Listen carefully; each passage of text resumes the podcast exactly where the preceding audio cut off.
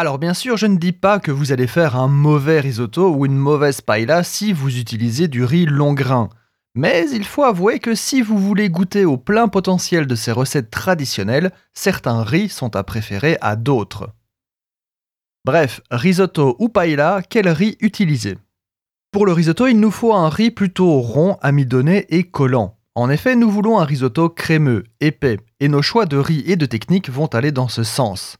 On choisira le baldo qui donne un risotto crémeux, le maratelli, variété relativement récente, le vialone nano pour les risottos vénitiens plus fluides, l'arborio le plus connu et le fameux carnaroli le plus cité. Personnellement, j'ai un petit faible pour le baldo, mais le carnaroli fait souvent consensus sur le sujet du meilleur riz pour le risotto. À vous de tester et approuver. Petit truc, prenez soin de ne pas laver le riz à risotto avant la cuisson afin qu'il garde tout son amidon, c'est ça qu'on veut. C'est important de savoir et de décider de la finalité de vos préparations avant d'attaquer quoi que ce soit. Voici sans doute le meilleur conseil de la chaîne jusqu'à maintenant. Pour la paella, l'arborio pourrait convenir à la limite, mais ça serait dommage, trop crémeux, trop amidonné, trop collant, et c'est pas du tout ce qu'on veut. Rappelez-vous la finalité. Pour la paella, nous voulons un riz absorbant, mais qui ne colle pas, donc peu chargé en amidon, et là, tout devient logique.